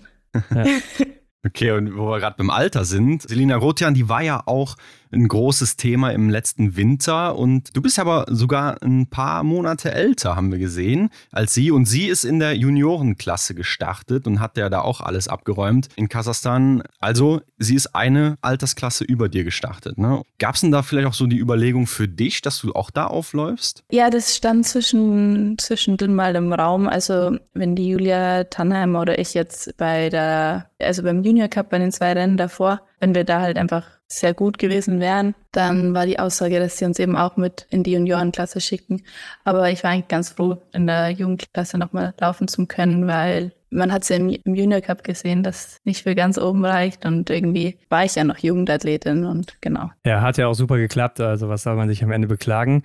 Aber ja. mit dieser JWM ging ja dann die Saison auch für dich zu Ende. Dann erzähl uns doch einfach mal, wie zufrieden bist du mit deiner kompletten Saison? Nee, ich bin super zufrieden mit der letzten Saison. Also klar, gerade die Rennen im, im Junior Cup, die hätten besser laufen können, auch vom Schießen her, aber so grundsätzlich glaube ich, dass ich mich gut gesteigert habe über die Saison hinaus und bin da schon sehr zufrieden. Ich denke, darauf kann man auch aufbauen. Ne? Dann lass uns mal auf die aktuelle Vorbereitung blicken. Also ich kann mir auch vorstellen, ja, dass so diese JWM-Medaillen schon eine große Motivation für dich sind, oder? Ja, auf alle Fälle. Ja, jetzt hast du ja klar schon ein bisschen was erreicht, aber haben so diese Medaillen auch irgendeinen Vorteil dir verschafft? So was jetzt gerade zum Beispiel so Eingruppierungen betrifft oder Kader oder sowas? Ja, doch. Also ich bin eben in den C-Kader gekommen und wir sind auch schon, also wir sind auch schon für, für die ersten zwei Junior Cups gesetzt. Immerhin schon mal etwas, ne? Also ist ja auch nicht schlecht. Ähm, für die Leute, die jetzt mit diesem Kadersystem beim DSV nicht so vertraut sind, äh, mit wem bist denn du jetzt da gerade unterwegs und wer trainiert euch? Also ich denke, das mit dem Trainieren haben wir schon äh, abgehakt, hier mit Andi Birnbacher wahrscheinlich. Ja, genau. Aber wer ist so bei dir dabei? Ja, also in der, im C-Kader sind sonst noch die Puff Johanna, die Fichtner Marlene, die Tannheimer Julia, die Vogler Julia, ja. Und es ist also eine sehr junge Truppe. Ja, genau, auf alle Fälle. Und ich glaube, dass, äh, dass wir auch super stark sind. Also das ist schon richtig cool, irgendwie mit denen unterwegs zu sein und sich gegenseitig zu pushen, aber auch zu sehen, dass, dass jetzt der Schritt gar nicht mehr so groß ist zu den anderen, zu den Älteren. Ja, ja das werden wir dann noch sehen. Aber äh, wie bist du bislang so durch die Vorbereitung gekommen? Was würdest du sagen? Nee, also ich bin eigentlich echt gut durch die Vorbereitung gekommen. Ich war ja eben in Norwegen und war dann bis Mitte Mai, glaube ich, noch auf Schnee und ähm, habe da nochmal richtig drauf trainiert. Ja. Ja, genau. Also sonst, dann bin ich eben Anfang Juli wieder zurück nach Deutschland gekommen, habe im Juni mein Abi bekommen und seit Juli bin ich eben wieder hier und seitdem laufen die Vorbereitungen auch recht richtig gut. Mhm. Ja. Okay, dann ist aber auch interessant bei dir, dass du ja vor kurzem noch Schülerin warst. Ne? Also du hast dein Abi fertig gemacht. Hat sich das in irgendeiner Art und Weise vielleicht auch noch beeinträchtigt im Biathlon? Ja, es geht, muss man ehrlich sagen. Also Abitur in Norwegen ist deutlich leichter als das deutsche Abitur. Und ich war da auch wirklich auf einer reinen Sportschule. Also die haben sich 100% auf den Sport fokussiert und Sport stand einfach an erster Reihe. Und deswegen, ja, war das alles nicht so stressig und ich konnte da echt nebenbei noch super trainieren und wir hatten auch immer zwei Einheiten. Also wir hatten Vormittagstraining ähm, von acht bis zehn, elf und dann war von zwölf weg Schule, meistens so drei, vier Stunden und dann nochmal Training. Also das war schon richtig cool. Ich finde es aber echt verrückt. Ne? Du hast ja den Abi wirklich in Norwegen gemacht. Du warst drei Jahre da oben in Lillehammer beim Sportgymnasium und äh, erzähl uns da erstmal, wie kam es denn dazu? Ja, also das war so, dass ich eben zum neunten im Halbjahr aufs CAD gewechselt bin. Das war dann so der, also das war dann mein erstes Kleinkaliberjahr. Das ist in Deutschland noch, ne? Ja, genau, ist in Deutschland noch. Und das war irgendwie, also da hatte ich echt einen schwierigen Start, weil ich super viel krank war und bin dann im Sommer zwei Monate ausgefallen wegen Mandelentzündung und Streptokokken und pfeifersches Drüsenfieber, irgendwie Oh alles Gott, auf einmal. ja. Und dann ähm, hat mir eben deswegen dann mein Papa versprochen, dass er mit mir nach Norwegen zur Vorbereitung fliegt, so als privates Trainingslager. Und dann waren wir da eben in Sushin in den Herbstferien. Dann äh, durfte ich dann mal mit, mit denen von der Schule eben mittrainieren und die haben mir dann über die Schule erzählt. Und ja, als ich dann daheim war, habe ich die Mama so eigentlich mehr oder weniger zum Spaß angerufen und habe mir dann so erzählt, ja Mama, ich gehe nach Norwegen. und ja, das, dann kamen wir wieder nach Deutschland und dann hat sich das irgendwie total gefestigt bei mir. Und dann habe ich mit dem Papa drüber geredet, dass ich wirklich nach Norwegen gehen will und eben auf die Schule gehen will. Und dann gab es da super viele Telefonate mit der Schule, mit meinem Trainer, weil die noch nie eine ausländische Biathletin hatten. Also es sind alles nur Norweger. Mhm. Und dann war das eben so kurz vor Ostern war das dann fix, dass ich für eigentlich ein Jahr nach Norwegen gehe. Und dann wurden es aber noch drei. Ja, okay. äh, wie haben denn deine Eltern darauf reagiert? Ja, also mein Papa, dem ist eigentlich einfach nur wichtig, dass ich glücklich bin und solange ich glücklich bin, ist er glücklich. Und ähm, der unterstützt mich da immer voll und ganz. Und die Mama unterstützt mich natürlich auch in allem, aber für die Mama war es schon schwer, dass ich aufs Internat in Berchtesgaden gegangen bin und das war ja wirklich eigentlich noch in der Nähe von uns. Und das mit Norwegen, das war natürlich dann schon hart, irgendwie das Kind mit, mit 16, glaube ich, war ich, das Kind mit 16 halt wirklich wegzugeben. Aber ich glaube, sobald sie halt gesehen hat, wie gut es mir da geht, war das dann auch für sie geklärt. Ja. Ja, und was war denn jetzt genau deine Motivation, also ausgerechnet nach Norwegen zu gehen? ja, es war halt einfach, durch das Trainingslager war halt einfach die Connection da und ich wollte schon immer ins Ausland. Mhm. Und dann hat sich das einfach angeboten. Und Norwegen ist ja wirklich der perfekte Ort für Biathlon. Also gerade Lillehammer, weil wenn man alles eben hat in einem kleinen Ort. Aber es hätte auch theoretisch dann irgendwie, ich sag mal, Frankreich werden können oder Italien oder was weiß ich. Also weil du jetzt wahrscheinlich ja. einfach nur dieses, dieses Trainingslager da hattest, bist du dann zufällig auf Norwegen gekommen? Ja, schon. Also ist dein Vater im Eigenstrand schuld, dass, dass du nach Norwegen, dass du in Norwegen gelandet bist? ja, eigentlich schon. Genau. Kann man okay. so sagen. Und jetzt hast du eben schon gesagt, so das war gar nicht so leicht, ne, weil du halt die erste ausländische Athletin dann da warst. Wie kommt man denn da überhaupt dann rein, wenn man sowas machen will? Ja, also wir, wir haben dann erstmal, also ich habe ja eben mit damit trainiert mhm. ähm, am Birkebeiner Stadion. Die haben wir dann einfach nochmal angerufen und dann haben wir die Nummer vom Rektor bekommen und irgendwie lief das so. Und ich glaube aber auch über Maloja, weil meine Eltern die machen den Sportschrank und dann Maloja hatte immer überall irgendwie Connections und da lief es dann über ein, ich glaube über einen Vega, Ignes, weil der damals eben auf, auch auf dem NTG war und genau, irgendwie so war die Verbindung. Okay, und ich stelle mir das auch recht kompliziert vor, wenn man da hinkommt und plötzlich ist ja alles auf Norwegisch. Ne? Also das ist ja für alle verständlich, dass man da Norwegisch spricht. Ja, oder eben nicht, ne? Hast du denn ähm, vorher die Sprache gelernt oder wie hast du dich da zurechtgefunden? Ja, also sobald ich eben wusste, dass ich nach Norwegen gehen würde, habe ich mit Bubble angefangen, mir halt die ganze ah, Zeit Vokabeln äh, okay. ja, selber beizubringen. Und dann hatte ich noch einmal die Woche einen Skype-Kurs von der, von der Schule aus. Ja, dann bin ich eben so nach Norwegen geflogen, konnte eben, also konnte eigentlich wirklich viele Vokabeln, aber konnte mhm. noch nicht so wirklich reden. Mhm. Ähm, und da, ja, in Norwegen habe ich dann nochmal so für eine Woche so einen Crashkurs bekommen, so einen Norwegisch-Crashkurs. Und ja, dann hat die Schule angefangen und, dann saß ich erstmal da und habe wirklich relativ wenig verstanden. Und ja, weil es auch wirklich, also es war ein bisschen schwierig, weil auf der Schule sind halt, kommen ja Leute aus ganz Norwegen ja. und in mhm. Norwegen gibt's kein Hochdeutsch wie bei uns, sondern da spricht jeder in seinem Dialekt und naja jeder hat anders gesprochen und es war irgendwie, ja. Aber dann habe ich das eigentlich echt schnell gelernt, weil ich habe ein Englischverbot bekommen. Also es war wirklich mhm. nur Norwegisch und die anderen mussten Deutsch lernen, weil Deutsch war die, die Fremdsprache. Mhm. Und deswegen war es dann nur noch, nur noch Norwegisch eigentlich. Und dann so nach einem Monat ähm, habe ich das meiste eigentlich verstanden und man wusste zumindest, was ich wollte. Ja, ja Wahnsinn. Okay. Aber konntest du dann auch Deutsch als Wahlfach wählen? Ja. Ja? genau. Das ist total ja, das ist natürlich super. Ja. Eine geschenkte Note. Ja.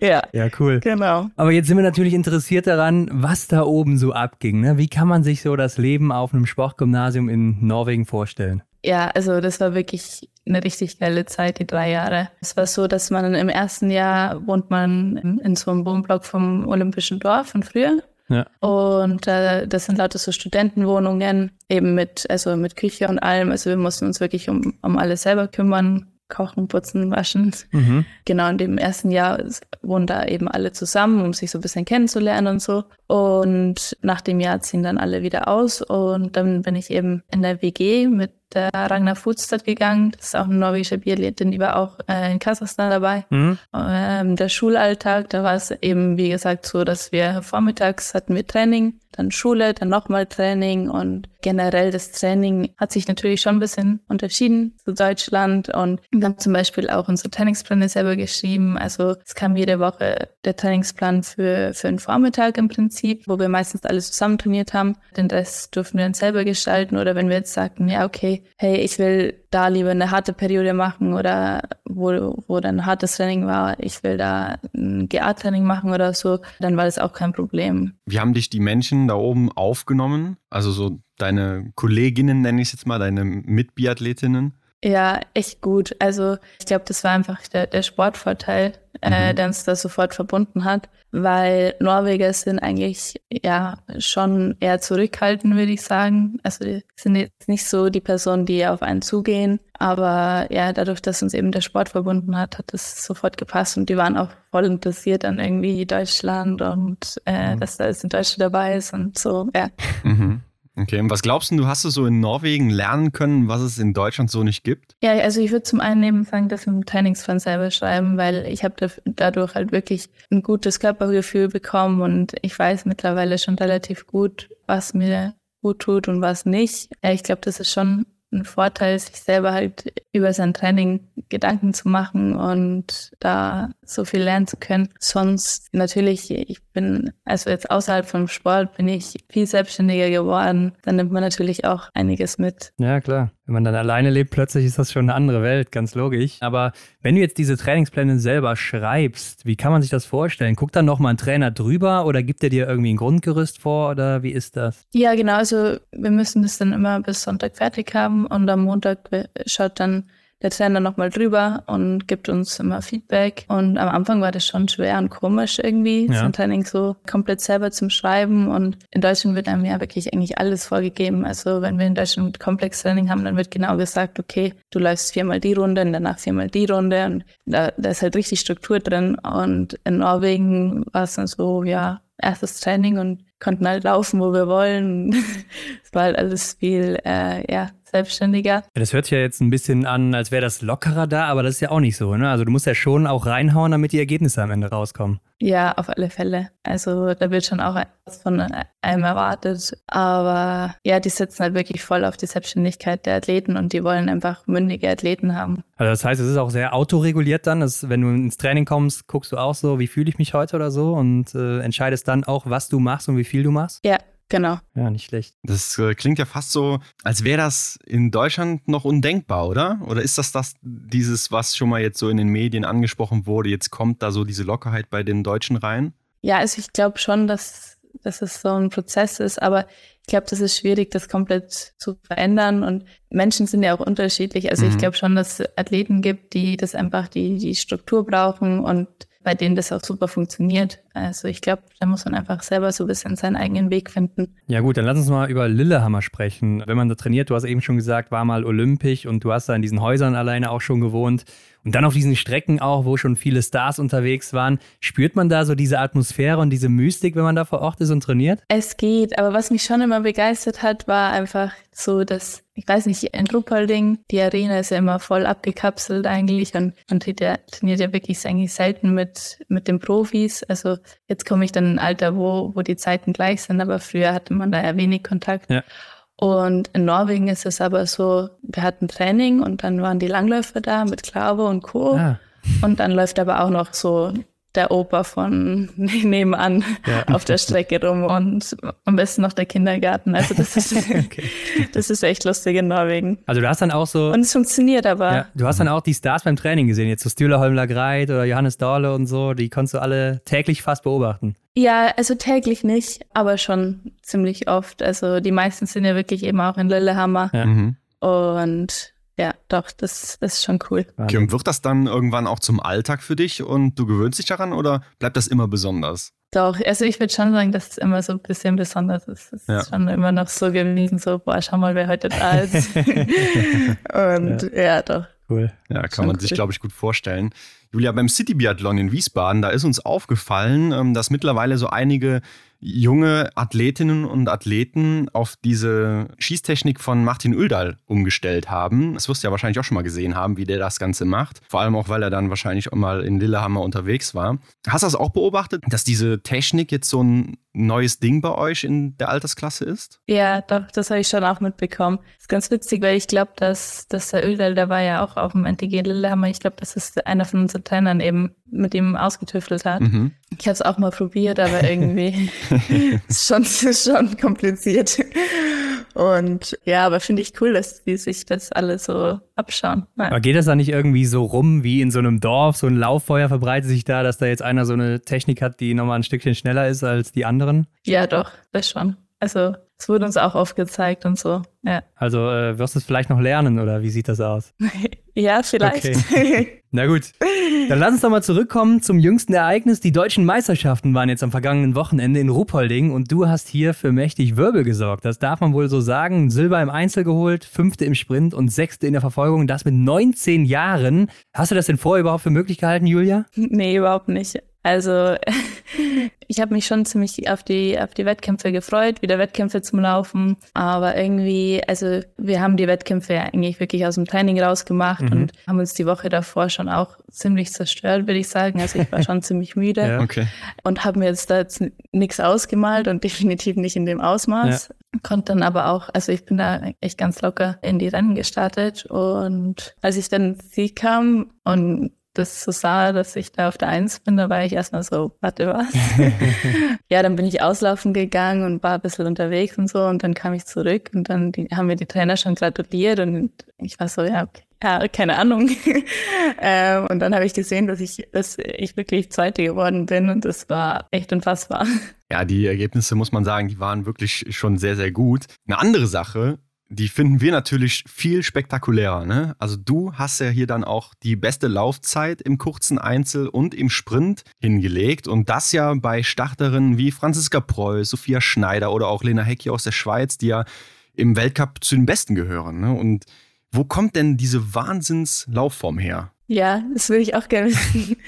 ähm, nee, also wie gesagt, meine Vorbereitung ist eigentlich echt gut gelaufen und ich habe mich schon ganze Zeit eigentlich ziemlich gut gefühlt. Und ich glaube, ich konnte halt einfach die Form, die ich zur WM hatte, mitnehmen in die neue Saison und dann eben mit dem Drauftrainieren. Ich glaube, das hat schon auch mal was gebracht. Ja, ich glaube einfach, dass sich jetzt das so ein bisschen auszahlt, weil ich trainiere halt jetzt seit drei Jahren schon ziemlich hohe Umfänge. Ja. Das dauert natürlich bis, natürlich, bis das zum Tragen kommt, aber ich glaube, das zahlt sich jetzt langsam aus. Also du meinst, da gab es jetzt diesen Kick-Effekt oder so, dass jetzt endlich diese, diese ganzen Anpassungen stattgefunden haben im Körper? Ja, ich hoffe. Ja. ja, was ich kurios finde, ist, dass deine Kollegin oder auch Freundin, glaube ich, Julia Tannheimer, war ja bei der JWM also nochmal ein Level über euch, so läuferig auch. Und jetzt war sie bei den ja, deutschen Meisterschaften zumindest nicht so in deinem Bereich, noch nicht mal annähernd. Was ist denn da passiert? Oder bist du ihr jetzt weggelaufen? Hast du das auch schon im Training gemerkt? Nee, also wir hatten ja einen Lehrgang zusammen. Da waren wir in Livigno und dann in Bormio. Da würde ich eigentlich so sagen, dass wir ziemlich auf dem gleichen Level waren. Mhm. Ja, jetzt bei der Deutschen, ich vertrage halt auch die Hitze relativ gut. Also mhm. Also es hat mir jetzt nicht so, nicht so wirklich was ausgemacht. Ja, ja keine Ahnung. Ähm, denkst du denn, das kannst du jetzt auch auf den Ski übertragen? Ja, ich hoffe natürlich, dass ich die Form halten kann und das so auf die Ski übertragen kann, weil eigentlich bin ich auf Ski normalerweise schon noch mal stärker mhm. als auf Skiroller. Ja, krass. Aber schauen wir mal. Ja, da sollte man sich besser warm anziehen, so wie ich das jetzt verstehe hier. Aber Julia, wir müssen natürlich auch über die Scheiben sprechen, die du da stehen gelassen hast. Ne? Es sind ein paar geworden, die nicht fallen wollten. Ähm, wie bekommst du das jetzt in den Griff, dass das noch klappt? Ja, also prinzipiell würde ich sagen, eben, dass es schon viel besser geworden ist und äh, an den ersten zwei Tagen waren es ja bloß eher immer ein Fehler und das ist natürlich ärgerlich, mhm. weil irgendwie, wenn man einen Fehler schießt, kann man auch alle treffen. Mhm. Das waren halt einfach so Leichtsinnsfehler und ich wusste auch immer ganz genau, wo der Schuss jetzt war, aber habe halt trotzdem abgedrückt. Ja. Und ja, im Einzel, da hatte ich bisschen Probleme mit meinen Stöcken, weil ich habe in der ersten Runde meinen Stock schon gebrochen und dann musste ich vier, fünf Mal den Stock tauschen und hatte dann erst zur dritten Runde meinen richtigen Stock wieder. Ah, okay. Und irgendwie hat mich das, glaube ich, schon ein bisschen durcheinander mhm. gebracht. Also ich habe natürlich versucht, dass, dass mich, ja, dass ich bei mir bleibe und das nicht mitnehme zum, zum Schießen, aber ja, ich weiß nicht, vielleicht hat es da so ein bisschen gelegen bei den ersten zwei zwei Schießen. Und sonst denke ich schon, dass, also so gerade so einfach die, die, die Leichtsinnsfehler, sage ich mal, denke ich, dass wir schon zum Winter hin in den Griff bekommen. Mhm. Aber du hast gerade gesagt, du hast den Stock im Einzel gebrochen ja. und trotzdem die beste Laufzeit, das war ja eine, also die beste Laufzeit mit Abstand, muss man ja sagen. Nee, nee, nicht im Einzel, Entschuldigung, im Verfolger ah, okay. war das. Ja, gut, okay. Am letzten ja. Tag, mhm. Entschuldigung, ja. Okay, okay, das macht schon genau, eher Sinn dann auch. Verfolger geredet, ja. Aber äh, wir haben auch gelesen, dass du schon mit einem Mentaltrainer zusammenarbeitest, ne? Wie sieht denn das aus? Ja, genau, also mit dem habe ich halt viel dran gearbeitet, an dem Switchen. Ja. Vom, vom Laufen dann in die absolute Ruhe zum Schießen. Und wie macht man das? Ja, also ich versuche halt einfach, äh, meinen Fokus auf andere Dinge zu legen. Zum Beispiel in Norwegen war, war immer so mein Ding. Drin Blink, sagt man mhm. da. Also, dass man halt einfach, ist schwierig zu übersetzen, aber dass man halt nur dann abzieht, abzieht wenn man genügend Spaß zieht im Stehen mhm. zum Beispiel. Mhm. Oder also, da habe ich mir halt einfach so Schlagwörter geholt. Ja. Okay, und was würdest du sagen, wie gelingt dir bislang so die Umsetzung? Doch, ich glaube schon, dass es immer besser wird. Mhm. Ja, was mir auch geholfen hat, ist, dass ich halt den Stadionsprecher eigentlich für mich nutze und das, also dass ich sozusagen als Erinnerung nutze, wenn der jetzt da meinen Namen sagt oder mhm. generell irgendwie, was die anderen geschossen haben oder so und dass dass ich dann einfach bloß Danke sage im Prinzip. Mhm. Danke für die Erinnerung und dass ich eben dann bei mir bleibe. Ja. Interessant, ja. Ja, Ja. Aber, aber trotzdem, ne? also das Schießen mal beiseite gepackt, äh, nach diesen Laufzeiten ne? und den Ergebnissen und dann ja auch natürlich die JWM im Winter nicht zu vergessen. Was macht denn das jetzt alles mit deinen Zielen für die kommende Saison? Ja, also eigentlich bin ich niemand, niemand, der sich so wirklich Ziele setzt, weil ich habe eben mein langfristiges Ziel, ist Olympia. Sonst habe ich genügend Motivation für die Rennen, dass ich einfach immer alles gebe. Und deswegen ja, setze ich mir da eigentlich keine Ziele, Mhm. Mhm. weil das frustet mich dann immer eher. Ja, die JWM, da hast du mal von gesprochen, oder die Quali dafür zumindest und den IBU Cup, dass das so ein bisschen dein Ziel ist. Ähm, aber ist das nicht sogar jetzt noch ein bisschen tief gestapelt nach den ganzen Leistungen? Nee, also eigentlich sehe ich mich noch im, im, im Junior Cup. Echt? Ich weiß nicht, ich habe darüber gar nicht so viel nachgedacht, aber ja klar, wäre es cool, irgendwie mal wo reinschnuppern zu dürfen. Okay, ja, Wahnsinn. Also da hätte ich jetzt ein bisschen mehr erwartet von dir hier. Aber zumindest das eine große Ziel, das steht ja schon mal fest. Ja. Okay, ähm, wie sehen denn jetzt so deine weiteren Pläne bis zum Saisonstart noch aus? Ja, also die Woche haben wir eben trainingsfrei und dann nächste Woche sind wir nochmal in Ruppolding. Danach steht ein Lehrgang an, das sind wir am Walchsee. Nochmal so ein GA-Lehrgang eher. Und dann geht's nach Oberhof in die Skihalle, also zum nächsten Lehrgang dann. Und ja, im November steht dann eben Martell an, Mhm. also der Lehrgang in Martell und dann auch die Quali eben, wo wir uns für einen IBU Cup qualifizieren könnten. Weil die deutschen Meisterschaften, das sind ja eben keine Naja. Qualifikationsrennen. Ja, klar, aber ähm, Genau. du kannst dich also jetzt, wenn du dann in Martell gut dabei bist, für den IBU Cup direkt qualifizieren, ne? Ja, Ja. Genau. Mhm. Okay, ja, dann schauen wir mal, wo es dich hintreibt nach der Quali. Aber was wir auch so beobachten konnten, du hast jetzt einen Behördenplatz beim Zoll bekommen, oder? Ja, genau. Und das unterstützt dich jetzt auch nochmal dann in, auf deinem Weg. Ja, absolut. Also das Behördensystem in Deutschland ist ja wirklich top. Ja, das macht schon einiges leichter. Also gerade wenn ich das mitbekomme, wie es in Norwegen ist, die ja eigentlich wirklich super viel selber finanzieren müssen, wenn sie jetzt nicht gerade im, im Nationalteam sind. Das ist schon echt richtig cool hier. Mhm. Ja. Mhm. Und äh, damit kann man sich halt einfach 100% auf den Sport fokussieren. Ja, und wenn du mal nicht so an den Sport denkst, ne, du hast jetzt äh, uns schon erzählt, du bist gerade Kitesurfen, also du bist auch im Wasser unterwegs. Was machst denn du sonst so, wenn du normal deine Zeit verbringst? Womit? Ja, also so viel Zeit hat man dann als Leistungssportlerin meistens gar nicht leider. Aber natürlich versuche ich, dass ich, wenn ich daheim bin, dann und die Zeit habe, dass ich mich dann mit, Freunden treffe oder was ich so ein bisschen für mich gefunden habe letztes Jahr ist Stricken. Okay, ja. Weil ähm, ich wollte nicht mehr so auf dem Handy sein und immer nur dann Netflix schauen, keine Ahnung, wenn über den Mittag oder so, wenn man sich regenerieren musste. Ja, da habe ich so ein bisschen mit dem Stricken angefangen. Hast du einen Kurs bei Tiril Eckhoff gemacht oder wie sieht das aus? ja, genau. Okay, na gut. Äh, Julia, wir haben zum Abschluss noch eine Rubrik, die wollen wir auch noch mit dir machen. Schnellfeuer. Genau, so heißt sie. Das sind Fragen und Aufgaben, die kannst du kurz und knackig beantworten mit einem Wort oder in einem Satz. Julia, hast du ein Ritual vor jedem Rennen? Nee. Was ist denn dein Lieblingsort von allen, die du bisher besucht hast, außer jetzt Ruhpolding und vielleicht Oberhof, weil das so die Heimorte sind? Ja, ich glaube, das ist Lillehammer. Mhm. Hast du denn auch eine Lieblingsdisziplin und wenn ja, welche? Sprint, Stehen oder liegen schießen? Stehen, Schießen. Was ist für dich das Coolste am Biathlon? Ja, die Spannung wegen dem Schießen. Und was nervt dich daran, Biathletin zu sein? Ja, dass man schon auf, auch auf einiges verzichten muss und dass man sich halt meistens nur im Kreis bewegt. Ja, okay. Welcher war denn bisher dein schönster Moment im Biathlon? Ja, ich glaube, das war die Goldmedaille im Einzel. Und wer sind so deine Vorbilder im Biathlon oder vielleicht auch außerhalb vom Biathlon? Mein großes Vorbild ist eigentlich die, die Jessie Diggins, die Ah, okay, Langläuferin, weil ich die einfach voll bewundere. Ja. Ja, verrückt. Und es ist immer so, Jessie Diggins ist immer so ein bisschen mein Schlagwort wenn, beim, beim Laufen, weil ja, die, die steht für mich halt einfach, also die kann sich ja so extrem Ja. pushen. Mhm. Und immer wenn es dann irgendwie wirklich hart wird oder letzte Runde oder so, dann zeige ich mir immer Jessie Ja. Diggins. Und dann Ja. treibt dich das nochmal an, so auf der letzten Runde oder wo auch immer. ja, schon. Dann stell dir jetzt vor, du kannst den besten Biathleten oder die beste Biathletin der Welt zusammenstellen. Wen würdest du wählen? Dabei ist es auch egal, ob Mann, Frau, aktiv oder inaktiv. Aber wir geben die Kategorien vor, ja? Also wen wählst du zum Beispiel im Liegenschießen? Ähm, die Dodo. Mhm. Und wen im Stehen schießen? Auch die Dodo. Und wen nimmst du bei der Schießgeschwindigkeit? Kann ich dreimal Dodo sagen? Klar, kannst du Ja, machen, klar. klar. Geht. Wie sieht's denn beim Laufen aus? Wer, wer kommt da beim Laufen bei dir in Frage? Äh, ja, das muss der Böse sein. Mhm. Taibö wahrscheinlich, ne? Ja. ja. Nein, natürlich Johannes Tingnes, aber von wem würdest du denn das Mindset wählen? Irgendein Charakter oder so, wo du sagst, der, den findest du gut? Ja, vom Björn Dahlen, Mhm. glaube ich. Okay. Okay. Aber da höre ich ja schon so ein bisschen raus. Also Doro findest du auch ganz gut. Ja, Okay. auf alle Fälle.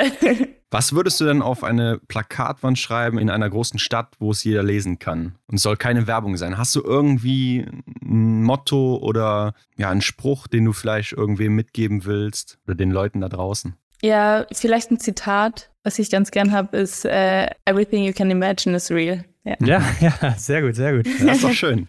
Ja. Manchmal schön, manchmal vielleicht nicht so schön, also je nachdem.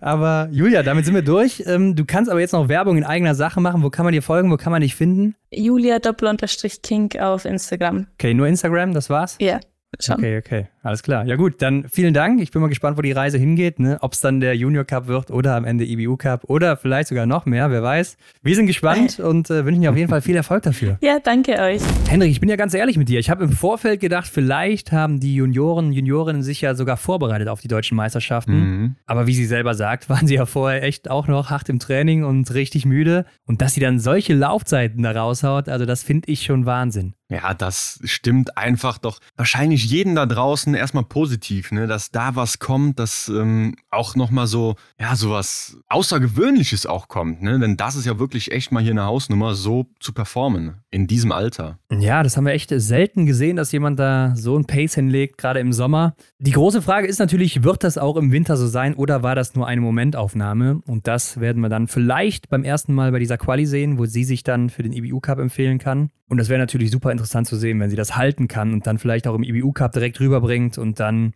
ja, sind alle Türen offen, wenn sie denn dann auch trifft. Ja, klar, das ist noch so ein Ding, was sie in den Griff bekommen muss. Aber ich glaube, da hat sie auch ein paar gute Experten an der Hand, damit das mal klappt. Und ja, vielleicht geht man da auch den Weg, dass man gar nicht zu sehr alles überstürzen will. Ne? Da habe ich ein bisschen Bedenken vor, dass sie halt noch nicht so verheizt wird, ne, wenn man es dann so nennen kann. Aber ist ja immer so, diese Thematik kennen wir ja jetzt von Selina Grotian auch.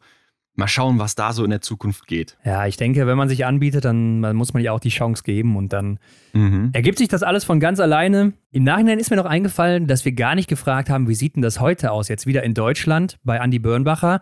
Mhm. Macht sie da immer noch selber ihre Trainingspläne oder trainiert sie jetzt wieder nach dem deutschen System? Und da haben wir sie nochmal gefragt im Nachgang. Und sie meinte, dass sie wohl jetzt nach den Plänen von Andy trainiert, aber wohl auch ihre Erfahrung aus Norwegen damit einfließen lässt. Also sie guckt schon, äh, was braucht ihr Körper jetzt, weil sie das eben gemerkt hat oder gelernt hat über die Jahre Mhm. und äh, spricht sich dann auch ab mit ihm und dann wird danach entschieden, wie das eben weitergeht. Ja, ich glaube, das sind so Dinge, die man da oben gelernt hat. Davon profitiert sie noch sehr, sehr lange und ähm, wäre ja jetzt auch Quatsch, wenn, wenn sie sagt, nee, komm, das machen wir jetzt mal ganz anders wieder. Ich verlasse mich wieder nur komplett auf das, was die Trainer sagen. Ähm, ist schon, schon gut, dass sie da das Körpergefühl hat und dann auch da mitspricht, ne, statt nur entscheiden lässt. Ja, auf jeden Fall. Also ich denke, das ist äh, super wichtig und ich denke, wenn du das gelernt hast, dann kannst du da echt viel Nutzen draus ziehen für deine Mhm. ganze Karriere. Aber ja, schreibt uns gerne Feedback zur Folge oder was auch immer und das Folgenbild oder auch gerne privat, wie ihr das eben wollt. Hinweise zu Julia und zu uns findet ihr wie immer in den Shownotes. Und dann, Leute, geht's in der nächsten Woche hier weiter mit dem nächsten Mhm. Gast. Lasst natürlich hier ein Abo bei der Glocke da oder wie auch immer man das nennt. Genau, aktiviert die Glocke, lasst ein Abo da, klickt auf Like, schreibt ein Kommi. Ein Kommi, ja, ja. Ihr wisst, wie es geht. Genau. und dann sind wir nächste Woche wieder zurück. Also macht's gut, Leute. Ciao. Bis dann, ciao. Das war die Extra-Runde mit Ron und Hendrik für diese Woche. Neue Folgen gibt es jeden Montag, überall, wo es Podcasts gibt.